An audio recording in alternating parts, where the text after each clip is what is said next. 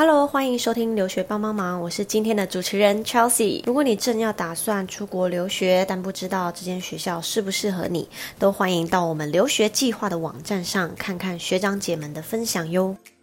今天我们邀请到目前在德国法兰克福科技大学就读商业法律的 Sabrina。除了分享德国当地的商业法律课程在学什么之外，还会跟我们聊聊德国 NC 学程的申请过程。如果对他的经历有兴趣的话，就一起听下去吧。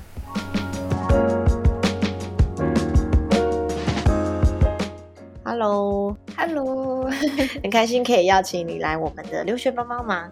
那可以先请你和大家简单的自我介绍一下吗？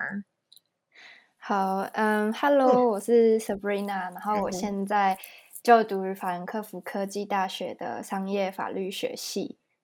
的嗯，第二学期对，嗯，第二学期，哎，所以是就是大一，现在还是大，对，我还在大一。哇哦，那你当初是什么样原因让你想要来到德国这边读书？是有特别的动机吗？嗯。有，其实是因为，嗯，之前我的哥哥他有来德国当交换学生，嗯，然后我我自己就也很想要出国当交换学生，但是我想去的地方其实是法国，哦，但是法国如果一开始要去的话，你的的呃法文程度就要有 B one 或是 B two，那对那时候我是一个国中生，连英文都还说不好，所以基本上是没有什么机会。然后我们在我哥哥交换结束的时候有来德国一趟，然后有接他回家，然后我有遇到他们的寄宿家庭，觉得真的很棒。然后我就觉得，嘿，那嗯，英文大家都会，那不如我还我也来德国好了，这样。所以我后来就来德国，然后这也是为什么我后来来德国之后就很喜欢这边，然后也就决定说，哦，我以后大学一定要回来这边读书，这样。哦，这国中就交换学生算是蛮早的，耶是因为受到家人影响，所以决定国中就想要去交换，这样吗？对，其实是国中毕业才去，就是国中一毕业，然后就来德国交换一年，然后高中就回台湾读三年这样子，然后再。那你当初在准备这个，就是国中就申请交换学生，是有透过什么样的？步骤就是有找代办吗？还是都是你自己申请？有，其实国中生如果要出去的话，基本上都会，就是基本上一定要找代办，不然就是要直接到国际学校去读书。但是我想要体验的是德国的生活，所以这种的话一定是找代办。对，那我那时候找的是阿 U 萨，但好像还有什么天下啊什么的。其实还蛮多选择的，对。嗯，那当初决定就是要出去一年，那这样子就是会，呃，回来就是会比别人晚一年，对。所以我就是就是我的朋友都比我在大一届这样子，而且还是一个蛮有勇气的决定诶，就是真的很想要出国看看，这样。对我那时候真的就我一定要出国，可是像在德国的交换学生，他就不会特别要求德文要。在什么程度以上吗？嗯，不会。我那时候其实德文程度是 A one，然后来德国的第一个月，我们是统一去语言学校，嗯，学德文，然后才送到寄宿家庭。这样，对。嗯，所以在交换的这一年，你就对德国整个印象就是是加分的，所以才促使你之后还想要到德国念书。对我那时候就是。嗯，对他们家庭生活的方式，然后学校运作的方式，还有那种自由的感觉，就很向往。所以我就觉得，我以后一定要回来德国读书。这样，嗯，所以在申请大学的德国大学的过程之中，是什么样子的申请方式？它是也是要考试吗？或是呃，需要递交什么样的文件？嗯，其实申请德国大学最重要的东西就是你的学测成绩一定要有五十三级分以上。那我那一届开始可以只考四科，但是如果像我们要申请德国大学的话，那就一定要考五科，因为四科你就是要五十三级当然没有五科这么简单。对，所以那时候就是要等于要多准备一科，然后考到之后就开始要跑流程，要很多嗯去认证，就是你要去跟德协约时间，然后认证文件，然后再把所有的嗯资料寄到德国，然后再等回复那类的。对，其实还就是那时候要跑来跑去一下。因为台湾的毕业时间跟德国申请时间有一点交叠到，就是我可能六月可以就六月开始申请，然后只申请到七月十五号，然后台湾我们是六月三号还是四号才毕业。那一毕业之后，我们呃拿到毕业证书就要马上去公证。问题是，嗯，相信很多人都知道德协的效率真的。不怎么样，所以那时候真的是等到可能把所有东西都准备好的时候，大概已经六月三十啊那类的，就很赶。嗯，对。然后从台湾寄东西到德国的问题也是层出不穷，就是一下又寄丢，一下又怎么样子，所以真的都还蛮惊险的。然后最后才有嗯申请到几间语言学校这样子。哦，不是语言学校，就是大学啦，大学的语言班。对。OK，我我是很少听到就是有看学测成绩，所以德国那边的大学是呃会看台湾这个学测的，就是不不光只是看高中的在校成绩，其实他们最主要是看高中在校成绩，然后这其实也是我很后悔的一个部分，因为我那时候不知道他们是看在校成绩哦，然后我以为就是哦学测有五十三，然后甚至更高的话。那就是你可能有七十几分还是怎么样子，然后呃德国人就会觉得哇你好棒，那我就录取你。结果他根本就不管，他只要你有五十三几分以上，他就觉得你们都 OK，不管你现在是七十五几分还是五十三几分，你们都是一模一样的，所以等于标准而已。对，所以他后来真正会看的是你的高中成绩。所以如果想要出国，就是想要来德国，对。读大学的话，我觉得高中成绩是很重要的一个环节。对，嗯，所以就是学测五十三几分是标准，然后高中成绩才是主要的。这样，对，哦，原来如此。那你当初在选择地区的时候，你有特别想说要去读哪一区吗？然后你选学校的标准跟一些考量是什么？嗯。其实我那时候选学校的，就是一开始是语言班，我自己是没有什么太多的要求，就是主要就是我要读语言，然后那个大学我希望它可以有点年纪，就是有那种像在古堡里面学习的感觉，你说百年大学这种，对，就是那时候我是那样想，所以在学语言的时候我是没有特别去选，那我最后是选到雷根斯堡大学。它是在巴伐利亚州慕尼黑的上面一点点一个小时的路程的一个大学城，小小的。对，哎，所以所以就是因为德文需要在更好的关系，还是他学校规定，呃，国际学生一定要先学一年的语言才可以去读正式的大学。纯粹就是你要申请大学，基本上最低要求是 B two，那看你的嗯。科系，那我想要的科系大概都会落在要 C one 以上的成绩才可以，所以嗯，不管怎样，B two 的话是绝对没有办法申请到任何大学，所以我那时候就只好就是说，好，那我就去读语言学校这样。哦，所以就是多读了一年的语言。其实我是。算是多读半年语言而已，因为我那时候去读了半年之后就开始封城了，然后我就回台湾。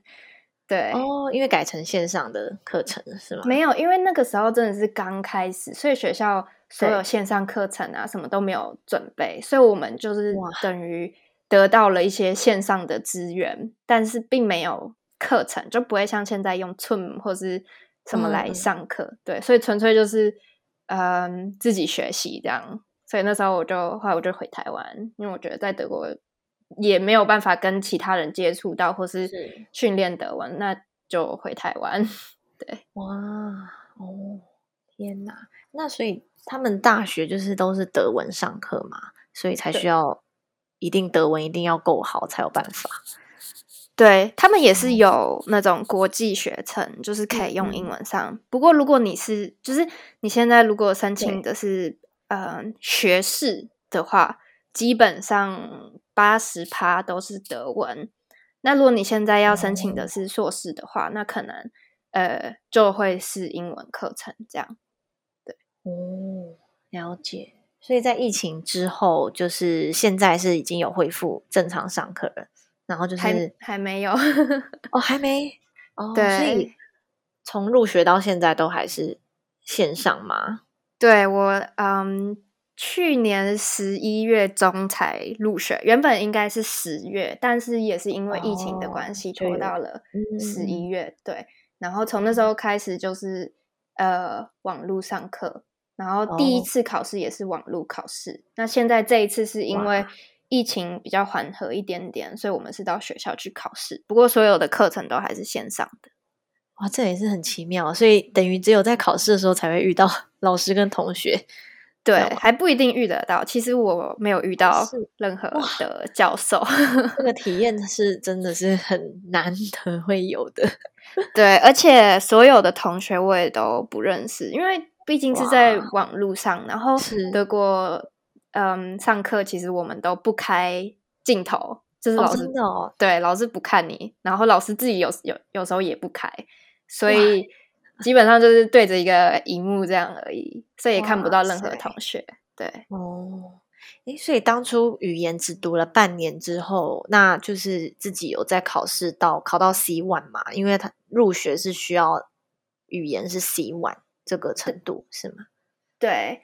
那时候就是，其实德国有几种选择，嗯，第一是歌德，就大家可能最熟悉的，你到 C one C two，那再来就是，如果是嗯德国大学的语言课程的话，基本上会是 DSH，它是也是一个德文的分级程度，那 DSH two 就是二的话，大概就是 C one 的程度，那我考的是 Test Staff。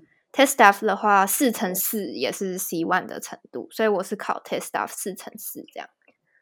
哦，所以就是说有这三种可以让你们自己去选，看要考哪一个的。其实不不止三种啦，不过我有接触的是这三种。对，哦，那它是有什么呃区别吗？还是就是纯粹看你自己想要选择？有有区别，像 Test Staff 比较是。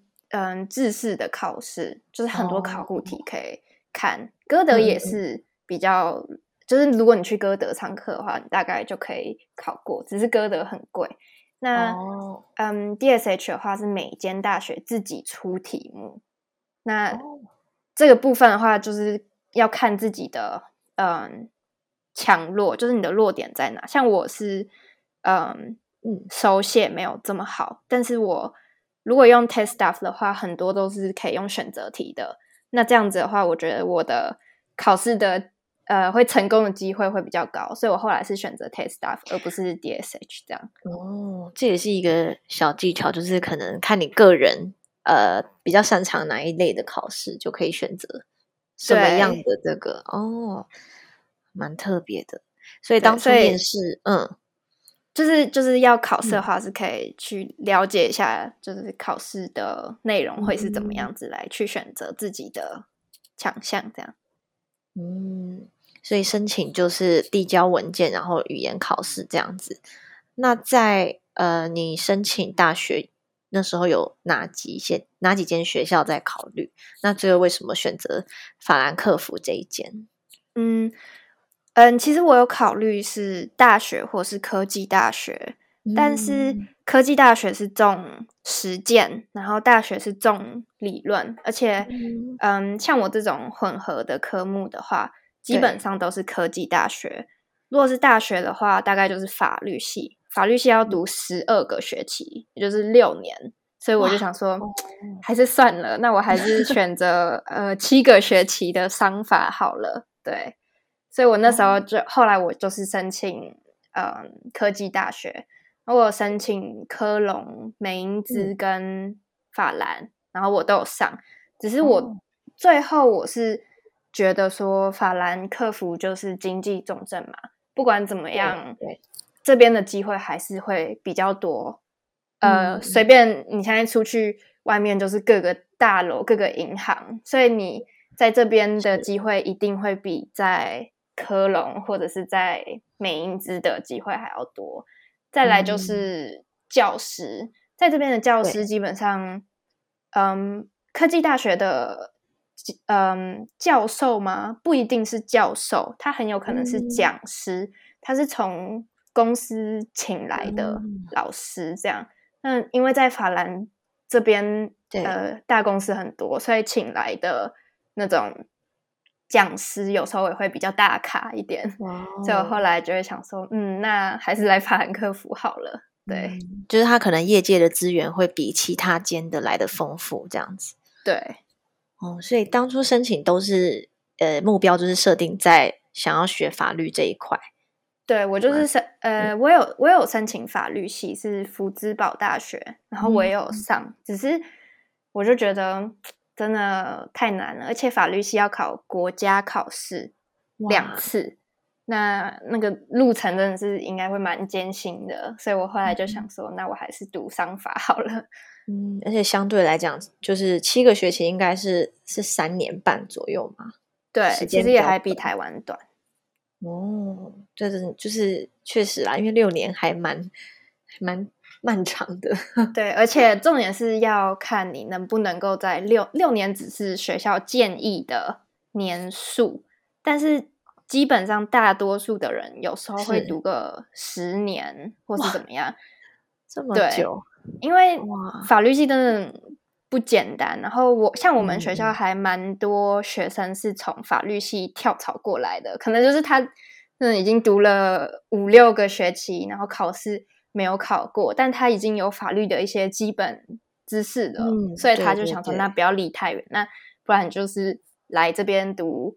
商法，然后法律已经有了，那他们只要读商业，然后可以快速毕业这样子。嗯，对，嗯，那你实际就是进到这个法兰克福科技大学，你觉得它对于这个商业法律科系，它的上课内容还有课程整个编排是大概是什么样子？就是可以跟大家介绍一下吗？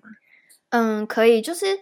我觉得，呃，科技大学的课程编排真的比大学的还要紧凑很多。像是我们一个礼拜几乎是每天都有课，然后总共大概会到九科一个学期，有九科，这样多哎，学分也很多。对，然后，嗯，因为我们比较属于是融合在一起的，就是说。嗯，商业跟法律，所以商业我们也没有学的特别深，那法律也没有学的特别深。像是第一学期我们就是学民法、公法、刑法这样子，然后到第二个学期的时候就开始进入比较深的，像是商业法、税法或者是国际法那类的，但是我们并不会去学那种像是什么离婚法。那类就是一些法律系才会学的，对我们真的就是 focus 在商业的领域，然后嗯，在商业的科目的话，我们也呃就有商业英文，然后像是金融、投资、经济，然后会计，就是真的是该有的都有，都有沾到边这样子，嗯，就是。可能之后在业界比较可以去运用的一些科系，你们就是会去学。对，就是在公司层面会使用到的东西，然后融合法律，像是税法那类的，就是基本上，嗯，这个学校对于学生未来的目标，就是在呃公司当类似顾问的那种商业律师。就是我们并不会拿到律师执照，但是我们是可，就是他们是称为商业律师，所以我们基本上是处理一些合同啊，对。一些法律的，就是商业层面、国际上的一些法律问题，但是我们是不会到嗯法院去跟人家嗯对打官司的。对，所以就是他真的是更 focus 在公司里面会用到的法律，但是就是对，不是像那种诉讼类的，对，就是不会有律，不会有哦，我要跟你离婚的那种，或者是刑法犯罪啊那类的，对。哦，所以你当初是就是觉得想要读商业法律这一块，因为之后可能呃生涯的目标就是想往这方面走嘛？其实我也有另外一个嗯顾虑，是我如果在德国我读法律系考上律师，德国人是不是会想要用我？因为有这么多的德国律师，为什么他要请一个外国人来帮他打德国的官司？那如果是商业律师的话，他其实是比较国际性的，然后我又有中文这个优势，所以我是觉得商业律师会比当德国的律师还要好一些。嗯，就就机会层面来讲的话，嗯，商业律师是可以比较国际性，公司会想要雇佣你。但是如果我是在德国打离婚官司的话，我自己嗯，想象我是德国人，我不会想要请一个台湾人来帮我打德国的国际 呃的离婚官司。确实是，你会有一些文化上不一样的地方，可能就是会没有办法好好的沟通。对，所以我就想说，嗯，那还是商业法好了。因为商业法律听起来是更实用，然后呃，也会就是。比较有算是现在时代变化很快啊，你可能会学到一些网络啊，或是比较新的法，就蛮好奇上课的内容会有什么样。比如说他们会实际带你们去认识什么样的法律嘛，或是有没有特别的一些上课经验？嗯，其实主要现在因为疫情的关系，是真的没有什么特别的经验。不过。呃，而且我也是才刚开始到第二个学期，所以还是属于最基本的民法那类的。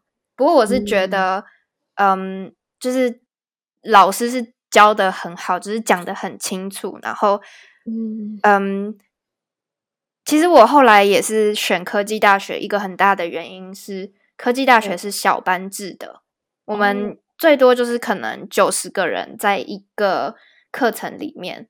如果是大学的话，通常是两三百个人一起坐在一个大讲堂里，基本上是没有办法跟教授互动的。所以我觉得，在这种小班制比较可以跟教授互动的情况下，学习的效果也是相对比较好，而且能够提问的机会也比较多。这是我觉得在这边比较特别的地方。对。嗯，所以现在大一的就是第一学年比比较就是在 focus 在范围比较大的法律，就是像你说民法那一些的，对，就是基础啦。因为嗯，想要到商业法律，你的基础民法那些的，你还是要先学会，才有办法进，就是到那个。商业法的层面，不然如果什么都不会，直接跳到那边的话，你的一些基本规则都没有，也没有办法去运用。对，嗯，所以他课程上安排可能就是大一、大二会是比较广的，然后大三、大四才会是越来越专精在某一块这样。嗯，对，然后到大嗯大五呃不是大大五第五学期的时候。嗯，要去实习是规定的，就是你一定要去实习，你不能够说我我不要去实习或者怎样，就是你一定要找一间公司去实习，不管是在嗯德国还是国外，那学校也是有提供很多国外的机会，所以嗯，就是学校也会常常不定时的寄一些 email 或是一些讲座，让你能够知道说，哎，你现在有什么机会可以去国外实习，或是。一些公司现在在找实习生，有没有人想要这样子？所以机会是蛮多的。然后，嗯，借由这个实习的机会，让大家能够，嗯，更进阶到那种公司的层面。然后在第六、第七学期就开始写论文，这样。哦，有实习算是蛮，就是可以让你们跟业界更好的接轨。对，因为有实习的话，有时候，嗯，公司如果喜欢你的话，他可能会等你，或是让你当那个，嗯，就是给你那个学生工作。那这样子的话，你毕业后你就可以直接进入公司，就不用说哦，我又要去那边找，又要怎么样的类的。嗯，所以在就业的这个资源上面，你们学校算是蛮丰富的，它有很多样的管道可以。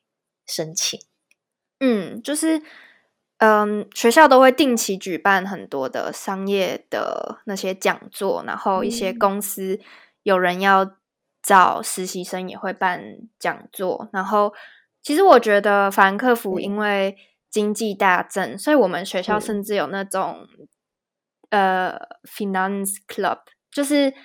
学生在玩玩股票，然后你 可以加入那个社团，然后跟学生就是大家一起，嗯，研究股票，对，研究股票这样子。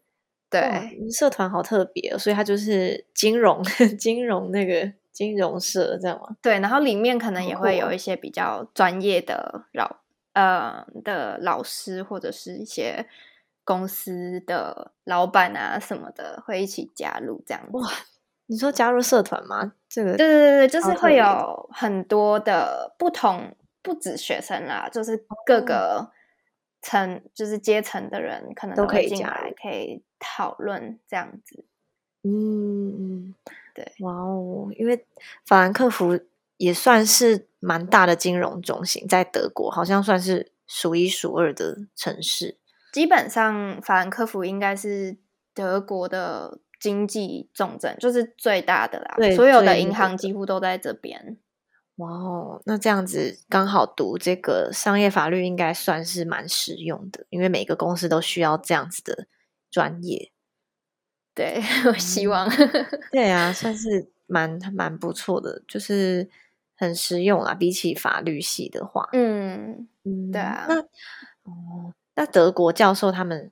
他在上课的时候，他是大概是什么样的方式？因为德国人听说他比较严谨一些，然后内敛一些。因为像你刚刚说视讯不开镜头，就蛮特别的。因为我听其他可能法国或是别的学校、别的国家，他们好像都还是会视讯，德国居然不视讯。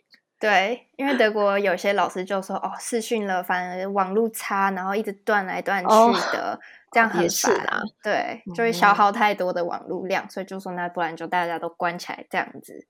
对，那其实，嗯嗯，德国就是你，嗯，你刚刚提的问题，说教授有怎么样子的上课方式，其实对，呃，我只能说，真的每个教授都不太一样。我有遇到很奇葩的，就是他就是直接给你 PPT，你就自己读，然后他会。他是用 WhatsApp 跟你用打电话的方式来教课，所以等于说你自己就好像在听广播一样，他就在跟你那边讲讲讲讲，你自己就是要看着他的 PPT 自己做笔记啊那类的。哦，对，那也有像是第一学期的民法教授，他是嗯任何 PPT 都没有，他纯粹就是跟我们有点像在讲故事，就说哦，如果你跟我借这个东西。怎么样？怎么样的会牵涉到什么法律？就是用各种举例来完成一整学期的课，所以我们完全没有任何的嗯 PPT 或者是任何的呃文字是可以去读的。基本上你一定要认真听，然后做笔记，才有机会可以知道他到底在干嘛。嗯，但是也有是蛮特别的，就是确让让你们可以自己去。catch up 他讲的东西，对，但是也有老师是有 PPT，也有很认真的讲解，或者是有一些会有点像是他在做那种小短片，就是可能二十分钟，他就把那课文念一念，然后之后你就要自己去读，然后每个礼拜上课时间你在发问而已，所以你上课纯粹就是发问，你自己看影片，然后自己读一读，有问题你再问，没问题就你也可以不用来这样子，嗯，对，嗯。哦，那在商业法律，它其实是就是因为刚刚你说它是很活用的法律嘛，那嗯，所以在读书的时候，就是需要靠很多背，就是记忆的部分嘛，还是会需要写一些 essay 之类的嘛？或是 project？嗯，这些也都是要看教授。有些教授他考试，他不想考试，那他就叫你写一篇报告出来，或者是他叫你对，反正就是各种考试都有可能。就是像我第一学期的法律考试，我是考口试，然后我们也有那种报告的，要团队合作，然后要写论文，然后也有就是纯粹背的，去学校把。你背的东西写出来，就这样子，对，就是方式还蛮多的。不过我觉得有一点德国教授做的，我不知道这样算是好还是不好。就是有一个教授，他是直接把他会出的题目，就是他有可能会出的题目二十题好了，然后给你，然后他不给你任何答案，他说考试就是从这里面二十题里面其中的可能四五题考。这样，那学生基本上，就算你没有去上课，你把所有的题目做完一遍，你其实也都差不多会了。因为那二十题就是包含了整个学期该教该学的东西。你没有听课的话，那你就是要自己去一些文学著作里面找答案，或者是在网络上找答案，或是各种方式。所以其实，就算他现在是。嗯，从二十题里面出五题，但其实我在准备的过程中，我也把二十题全部都读会了，而且该找的资料都找了，所以我基本上一学期该学的东西、该会的也都会了。嗯，这个其实蛮好的，就是他其实也不怕你们先看到题目，因为他题目可能是需要你们做很多 research，所以你必须自己去学习到这些东西。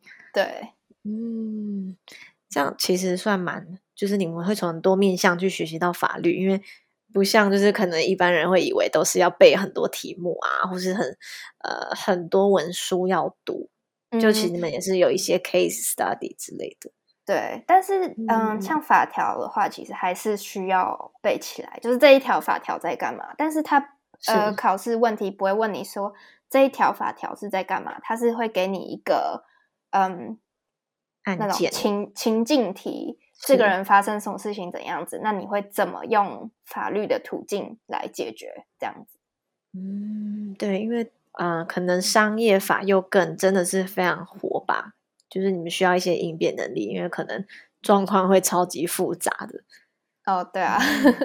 那你实际在德国读书，你觉得那边虽然可能疫情很少出门，但是你对于德国整个生活还有文化，你的心得是什么样的？是？推荐大家去吗？嗯，就是我觉得还是要看人哎，因为德国有时候真的还蛮 boring 的，就是嗯，因为他们真的是很注重生活品质嘛，所以对他们来说，家庭是一个很重要的东西。就是那时候是我在当交换学生的时候学到，他们。下班后就是大家都在庭院里面烤肉啊、聊天啊，反正基本上就是家庭。那像我们现在因为疫情的关系，我真的是几乎每天都是待在家。那最大的乐趣就是煮饭这样子，煮饭技能变很好。对，不过这样子可能会对于一些嗯喜欢玩啊还是怎么样子的话，可能会比较无聊一点。不过因为我在雷根斯堡的时候是没有。疫情的，所以我知道，就是，嗯，德国人也是很喜欢去夜店，就是基本上大学生活就等跟夜店画上等号嘛，几乎是可以画上等号的。还有 party 这样子，对哦，所以德国人也是 work hard play hard，对，真的就是嗯，很会玩啦。然后就是如果你是那种比较不太喜欢。交际或者是不太喜欢去 party 的话，德国大学的 party 可能真的蛮多的。哦，对，听起来蛮蛮丰富的，就是课外也可以做很多不一样的体验啦。嗯，对，没错。但是我觉得，我我自己个人觉得比较可惜的是，我没有在台湾读一年的大学，因为台湾的大学高中可能台湾就是哦比较。压抑一点，要读书啊，怎样的社团也没有真的玩的很丰富。但我听说大学的社团是真的很有趣，或是怎么样子的。对，可是这种东西在德国就没有，我们就没有社团，纯粹就是放学后的社交活动这样。哦，所以反而是不太一样，跟台湾的比起来，不不太一样。台湾会有很多的社团嘛，然后很多宿营啊，然后又有很多什么跳舞比赛啊什么的。对，在德国什么都没有。哦，哎，可是你刚刚说那个金融社团，还是他们就是比较偏正正式的那一种，不是真的娱乐的，不是娱乐的那种，就真的是在讨论玩，嗯，怎么用股票啊什么的，就是跟台湾那种感觉玩的很开心，去夜冲啊什么的，嗯，我觉得差蛮多的。对，嗯，在德国读大学，应该他们就是都比较独立，然后大家会。可能都是因为都自主的学习，所以会感觉比较大家是在完成自己的东西，这样。对，而且就是，嗯，如果很就是我不会建议那些想要来的，就是我不会建议，嗯，很需要别人一步一步带领的人来德国读大学，因为这边没有人会理你，就是你。自己要去学习，他他们会说这是一个学士学位，你自己要去查阅资料，你自己要去学习，而不是说教授一步一步带你，一步一步告诉你这个是怎么样子，要怎么解还是怎么样。所以其实这边嗯，自律程度还有自学的要求很高，所以如果没有办法自己自律，然后自己学习。的话，就是还是不太建议，因为这边的不好考，就是考试真的有难度，我觉得。哇，但是就是可能也会训练，也学习到比较多东西啦，因为可能台湾都是安排好的课程，嗯，而且这边的考试全部都是申论题，没有半个选择题，就是这是我现在目前为止觉得最不喜欢的地方嘛，就是对对，因为。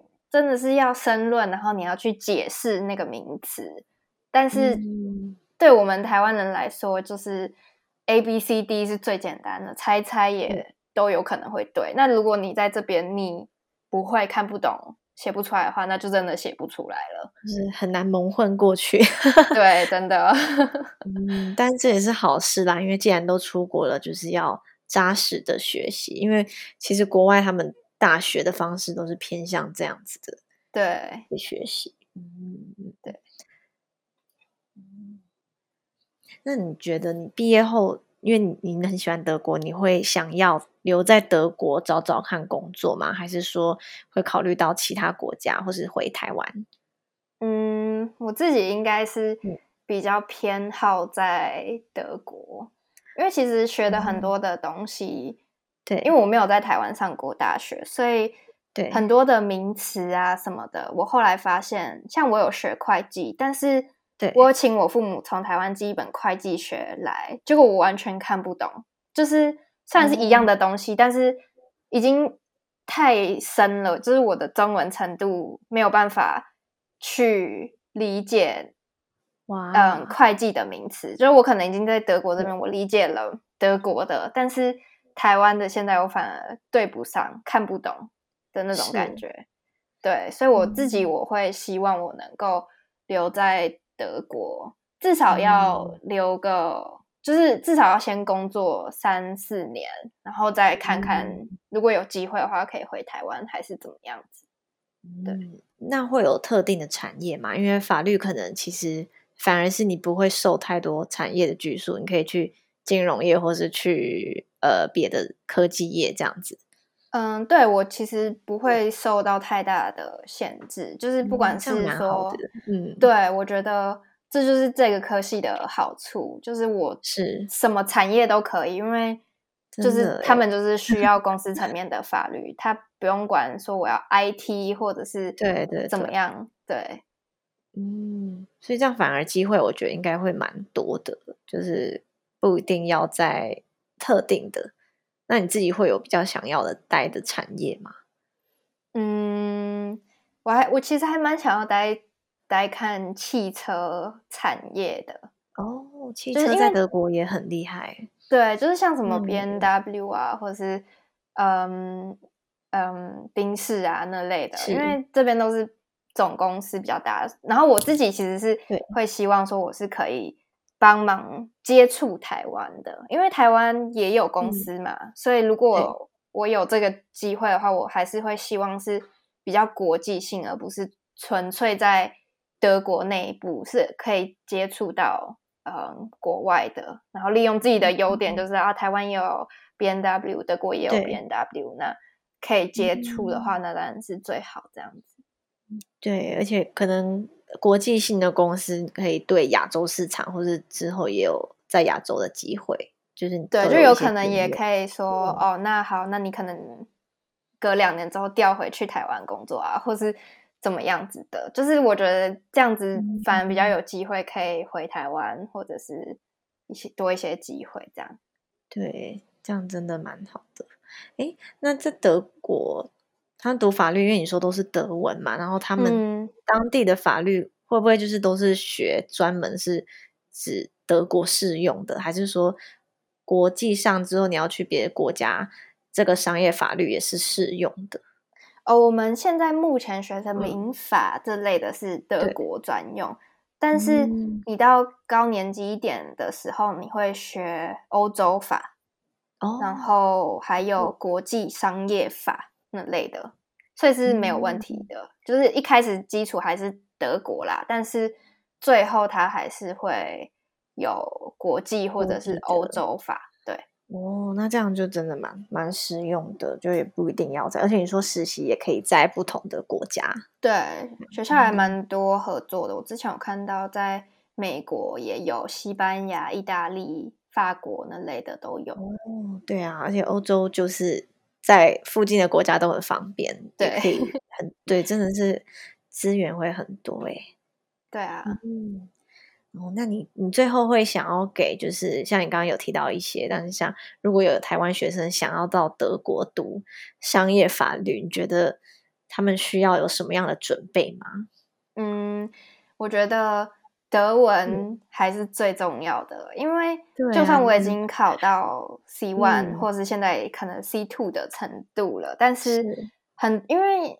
太多的名词，这些都是我们平常日常生活不会接触到的，所以我在上课的期间真的会比别人辛苦啦，就是无时无刻都要翻译，然后可能下课之后，嗯，教授给的那种 PPT 你都要再全部自己翻译一遍，让就是让你自己可以理解这到底是什么东西，然后有时候因为翻译。真的也没有办法翻得很完美，你自己还要再去猜测那个意思，所以我觉得，就是如果想要读，不管是法律还是商业法律，我觉得最重要、最重要的就是德文的能力，不然真的会很吃力。对，对啊，因为光用中文读法律，我都觉得有时候自己都读不太懂了，所以法律真的会比较用字上比较艰深。对。所以，对，哇，哦而且，嗯，法律的考试的时候，你会需要用特定的格式来书写。那假设我现在是读经济或是一些商业相关的，你要回答问题的时候，你不需要用特殊的格式，然后你的文法错误或是怎么样子，只要教授可以看得懂，其实你都不会被扣分。就是你的答案是正确的，那就正确了。对。但是法律的话，你如果文法错误、格式错误的话，那样子会被扣蛮多的分数。哦，他们是很讲究那个嘛，文书的排顺序这些。嗯，就是法律法条的话，它会有一定的顺序跟一定的词汇是你一定要使用的。然后它的排版那类的，就是它其实就是像在写法律的卷宗。你会怎么去解这一道题目？然后你要用每一个法条，哪一个是在上面，哪一个应该在下面，要怎么去编排？这些都是嗯评分很重要的因素，就可能占了一半的成绩，就是你怎么去编排你的法律章文章这样子。所以格式很重要。那如果就是学。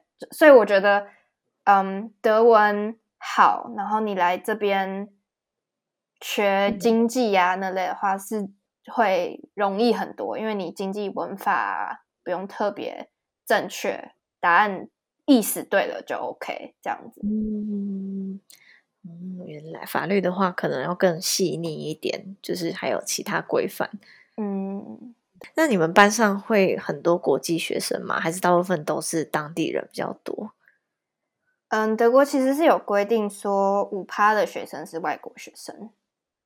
哦，是哦，对，所以就是有一些是，嗯嗯，假设这个学程就是不管怎么样，他们会预留五趴的嗯人数是给外国人的，但就要看有没有这么多人申请，或者是有太多人申请的话，那有一些人就会被淘汰掉，这样子。哦，对，哇，那所以大部分都是德国当地人呢？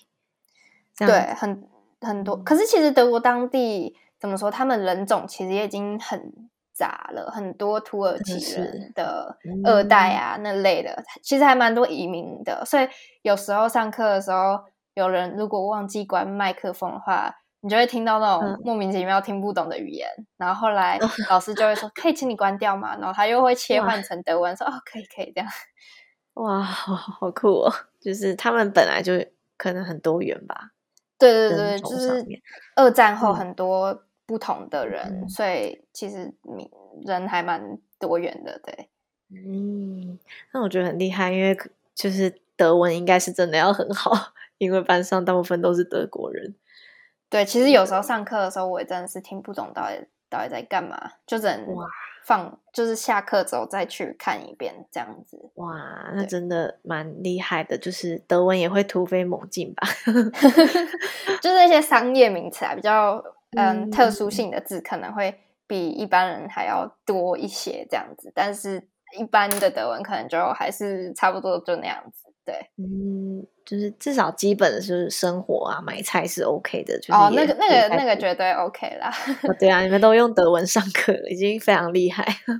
对啊，对啊。哦，然后嗯，就是其实我刚刚在说申请的时候，还有一点是德国的大学有分。两种申请，嗯，就是像我现在想要申请的是法律学系或者是商业法律学系，这这这些科目的话，它是属于 N C 学程。那 N C 学程的意思就是说，它有人数限制。哦，是哦，好酷。对，所以这种有人数限制的话，它的申请时间也会相对短一点，就是。你只能够从六月申请到七月，就这样子。申请结束之后，他就会说：“哦，你有申请到，或是你没有申请到。”那他有的，嗯，学成像是什么数学系呀，或者是什么地理学系，比较没有那么多人想要，成绩也没有这么好的话，那他们就不是 N C 学系，他就可以从六月申请到开学前，你只要有申请，你就直接上。哦。对，所以嗯嗯嗯，就是台湾的人如果想要申请不是 NC 的话，那就会还蛮简单的，就等于说你申请就上，你不用任何担心说哦，我不会上这间大学或是怎么样子。哦，所以 NC 学程可能对国际学生比较友善吗？没有，不是 NC 学程。会比较不是 NC，因为 NC 是人数限制，然后不是 NC 的话，就是你只要申请你就上。嗯，那对，所以你你申请的你是以这个 NC 学程申请的？对，我全部都是 NC。哇，那 NC 它是有呃比较厉害，还是说它是有哪些是比较特别？嗯，就是它会需要，就是你的成绩就会变得相对重要。就是呃，你的高中成绩就会变相对重要，因为他高中成绩会换算成德国的成绩，然后你大概就是一到三分，一是最好的，三大概就是台湾的六七十分这样子。然后你成绩当然越低的话，你申请到的机会就越低。但如果我现在在台湾，我高中成绩真的没有那么好，但是我学测有五十三几分的话。